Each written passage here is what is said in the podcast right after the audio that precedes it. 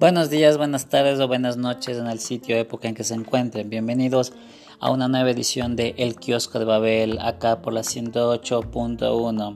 Soy David Nicolaalde, estamos hoy en 6 de julio ya, continuamos en semáforo amarillo. Les recordamos por favor mantener las medidas impuestas por esta crisis sanitaria que básicamente se resumen en lavar constantemente sus manos, mantener una distancia física de por lo menos dos metros y el uso obligatorio de la mascarilla. Si deben salir por cualquier motivo, ya sea para hacer compras o por trabajo, no olviden estas recomendaciones y de lo contrario, si no están obligados a salir, mejor quédense en casa. Si por si acaso tienen sospechas de haber contraído el COVID-19, eh, recuerden quedarse aislados en casa y llamar a los servicios sanitarios. Procuren no automedicarse y procuren no ser presas del pánico, que el miedo también reduce las defensas. Bienvenidos al kiosco de Babel. El día de hoy hablaremos sobre los idiomas y ya empezamos.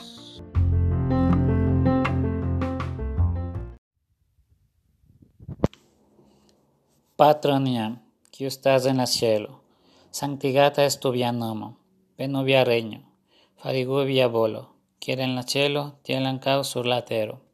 Ñam pano siuta gandono al ni jodiau, cach pardono al ni ñanji suldain, quielan ni pardonos al ñac sulantoc, cac ne conduco ni tondon, sed liberigo nin de la malbono. Amén. Pater noster, qui es in celis, sanctificetur nomen tum, adveniat regnum tum, fiat voluntas tua, sicut in suelo et in terra. Panem nostrum quotidianum nobis hodie, et dimiti nobis debita nostra, sicut et nos domitibatus debitoribus nostris, et ne nos inducas in tentationem, sed libera nos a malo. Amen.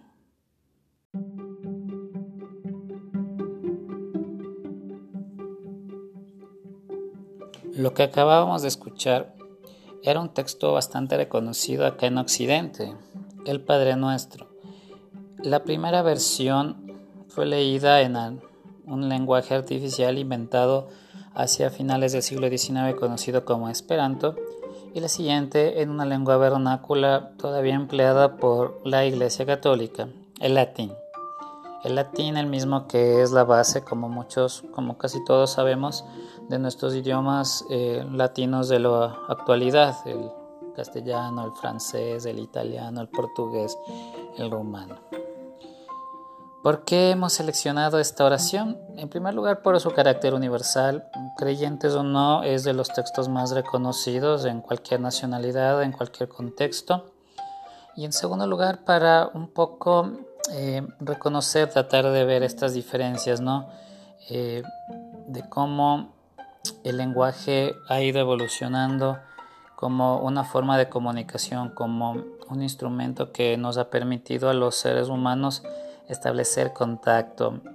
Roman Jacobson había establecido más o menos en las primeras décadas del siglo XX eh, el denominado cuadro de elementos de la comunicación que establecía seis componentes. El emisor, el mensaje, el receptor, el contexto, el código y el canal. Una comunicación solo es posible cuando hay un, acuerdo, existe un código común que se puede entender ya sea entre emisor o receptor o receptor o emisor y que pueda ocasionar una respuesta entre sí. De esta manera se puede resumir que el lenguaje es un acuerdo, es un mutuo acuerdo. Obviamente eh, tú no puedes llegar, qué sé yo, imagina que estás en la mariscal eh, un viernes en la noche, obviamente del tiempo común, ¿no? Ahora en estos tiempos de, COVID no nos es posible, pero imagina que llegas, vas y dices algo como Achachi Watashi Natare, o sea, eh, el dependiente del bar o te seguirá la corriente quizás y será el chistoso igual y te contestará o simplemente bueno dirá eh, disculpe me podría repetir la pregunta y es que en este caso es evidente que no, no hay un acuerdo pues no, no se han comprendido las partes y por ende eh, no ha habido un lenguaje no ha habido una comunicación posible muy distinto de si, por ejemplo, llegas al bar y dices, por favor, deme un combo de bielas y, y bueno, pues te darán unas tres cervezas, ¿no? Bueno, eh, esto en cuanto al lenguaje, ¿no? Es un acuerdo social, es de donde debemos partir. Pero obviamente eh, no es que el lenguaje es solo un conjunto de palabras y expresiones y ya, ¿no? Porque también existen tonalidades y existen modos eh, y modos de hablar. Así en una misma lengua es posible que muchos de nosotros no logremos entendernos, porque a lo mejor empleas un nivel de expresión formal con, con varias palabras elegantes, entre comillas, que quizás no son de tu uso habitual y de pronto tengas esa sensación de, no hablar en el mismo idioma. Eh, sucede mucho con esto, ¿no? Este conjunto, estos tipos de palabras también tienen un nombre especial. Por ejemplo, toda esta jerga, este conjunto de palabras o expresiones que responden a determinados contextos eh, se podrían clasificar en tres básicos. Vamos a empezar por, por ese contexto geográfico. Las variantes geográficas dentro de una misma lengua se suelen denominar dialectos. Eh, pueden incluir eh, incluso un tipo de acento, ¿no? Además del acento en las palabras, pueden incluir un, un, conjunto de expresiones que a lo mejor son de tipo regional. Así, por ejemplo, acá tenemos un ejemplo muy peculiar dentro de la misma sierra con la gente de la ciudad de Cuenca. Ellos tienen un montón de, términos propios que podríamos llamar cuencanismos, como por ejemplo gara, que para nosotros sería bacán, chendo, que también sería como, no sé, bacán, no sé, entre otros varios ejemplos.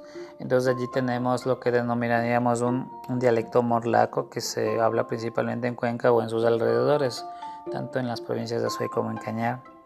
En la costa ni se diga, Guayaquil es otra tierra igual llena de muchos localismos o coloquialismos que llamaremos, identificaremos como dialectos, eh, muchos de los cuales también se han popularizado en el país entero. Por ejemplo, esa palabra batracio que antes no, no se usaba acá, que obviamente dentro de un nivel denotativo eh, hace alusión a los anfibios, pero eh, a un nivel semántico eh, connotativo vendría a significar algo así como, como feo como de mal gusto, ¿no? batracio, Guayaquil. El dialecto guayaco, asimismo en Manabí, ¿no? Tiene sus propios giros en zonas del oro, quizás de esmeraldas.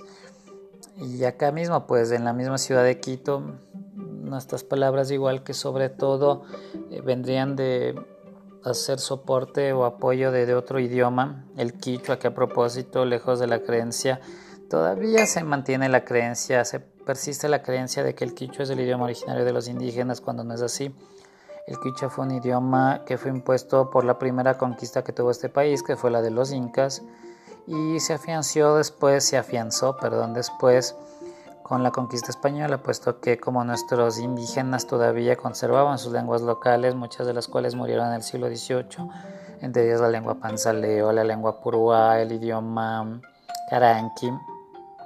Estas fueron sustituidas por el quichua en el transcurso de tres siglos y nuestras nacionalidades de la sierra, nuestras nacionalidades indígenas de la actualidad, eh, prácticamente eh, han perdido estos idiomas y han adoptado el quichua como nuevo símbolo de identidad. Seguimos en El kiosco de Babel.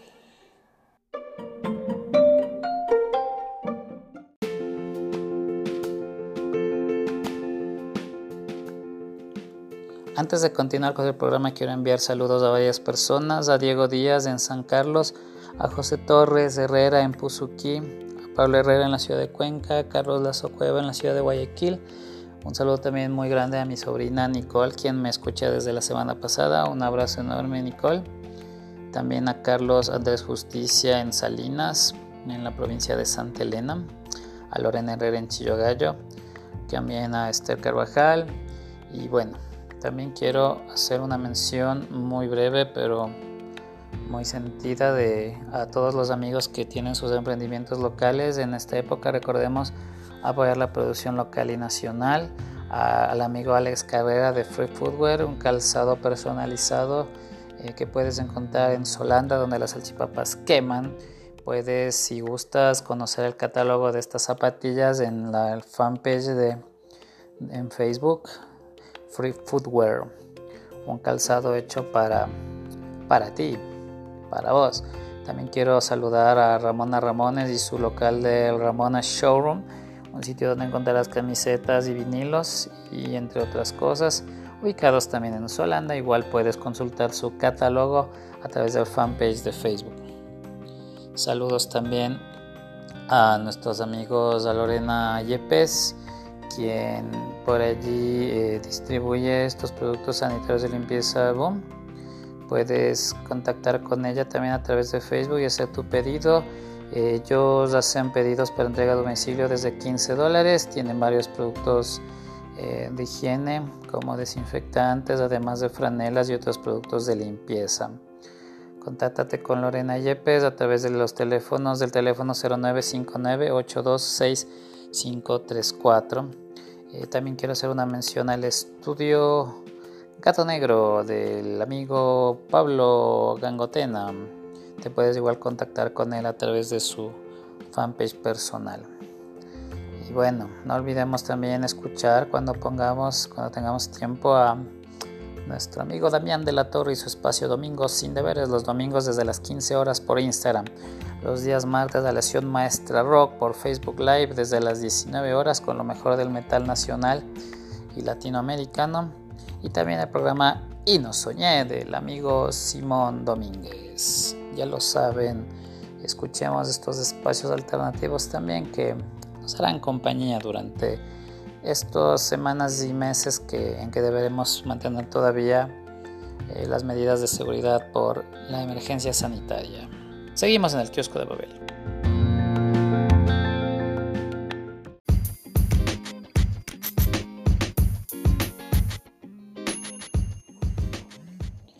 Seguimos con nuestro tema de hoy, el lenguaje acá en el kiosco de Babel este espacio que además llega gracias al apoyo de Caricato, ni más ni menos. No olviden revisar sus redes sociales, Facebook, Twitter, Instagram y también YouTube.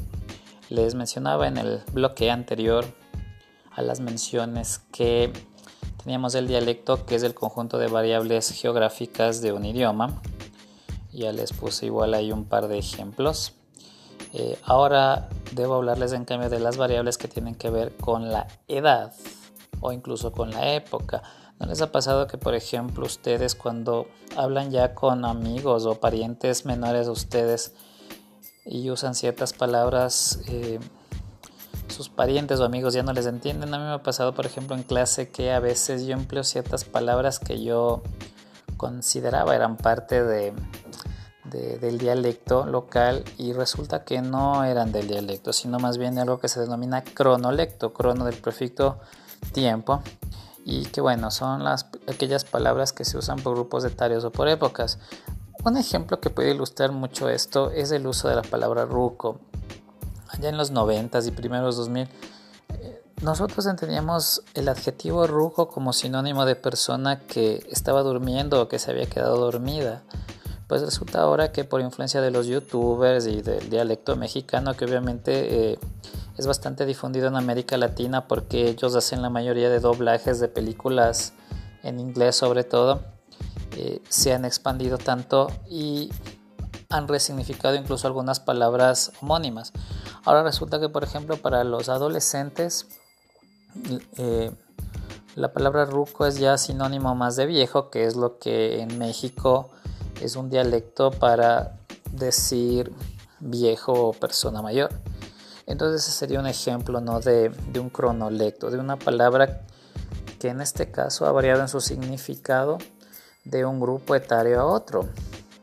Eh, ese por poner un ejemplo, hay otros más, pero bueno, creo que este es como bien simbólico, bien representativo, ¿no?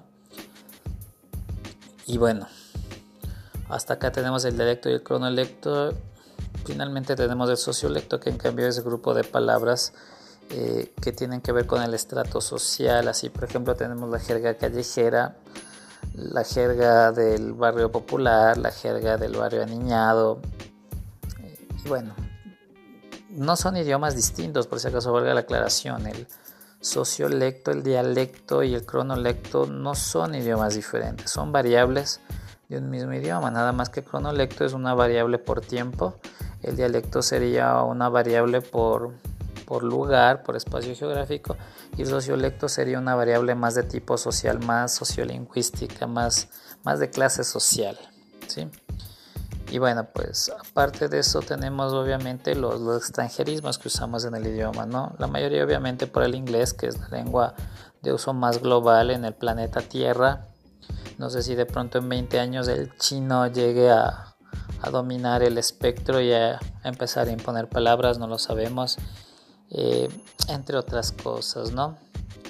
Y bueno, también hay estas otras variables sociales, bueno, no sé si vendrían a ser sociolectos en todo caso, por ejemplo, esta cuestión del lenguaje inclusivo que pretende introducir un tercer género supuestamente neutral con la letra E al final, que bueno, muchos grupos progresistas eh, están tratando de imponer, aunque la Real Academia Española, que es la máxima autoridad del lenguaje, todavía no lo ha admitido, porque se supone que la evolución del lenguaje tiene que ser espontánea y no puede ser impuesto.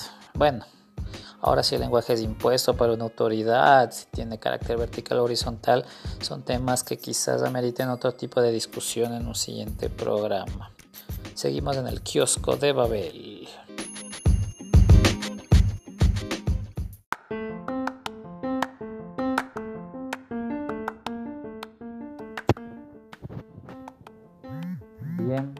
Ha sido todo por el día de hoy. Este es un programa que va a tener varias partes del lenguaje. Esta es la parte 1.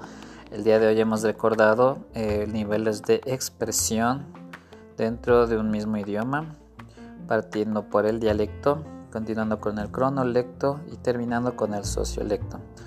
También hemos visto la parte de los extranjerismos, que son todas esas voces que vienen de otros idiomas. Por cierto, mencionaba hace rato que la mayoría provienen del inglés, ¿no? Términos bien usuales del marketing. Uf, estos marketineros que les encanta simular que hablan de algo cuántico por poco con términos que son del inglés como outsourcing, como business, como startup, que son palabras que perfectamente tienen su traducción al castellano, pero bueno, por un tema global, en fin, no se dejen impresionar por esos marqueteros. Eh, simplemente agarren un diccionario, consulten qué es y no se dejen impresionar tampoco. Y a los queridos marqueteros, a la gente que sabe de inglés, por favor, se escuchan un poco ridículos. Hablemos un poco más de nuestro idioma. Cuando tengamos que hablar en inglés, hablemos en inglés. Y en nuestro idioma, pues respetemos nuestro idioma. Si bien es cierto que es la tendencia emplear anglicismos, eh, es una tendencia global que se hace en varios países porque el inglés es, no podemos desconocerlo, una lengua de comunicación global, eh, pero hagámoslo de manera apropiada sin llegar a sonar un tanto ñoños. Me despido por el día de hoy, soy David Nicolalde. Nos vemos en el próximo kiosco de Babel. Sigan en la 108.1. No olviden visitar Caricato y sus redes sociales, Facebook, Twitter, Instagram y YouTube. Si tienen sugerencias sobre qué hablar en este espacio o desean compartir textos, ya sea de sus blogs o de sus apuntes, eh, mecanografiados, escritos a mano, borroneados y por ahí escribieron algo cuando eran adolescentes y quisieran compartirlo, ya saben, pueden comunicarse a mis redes sociales. Estoy en David Nicolás de Conca. Hasta pronto, sigan en la compañía del kiosco de Babel. Chao.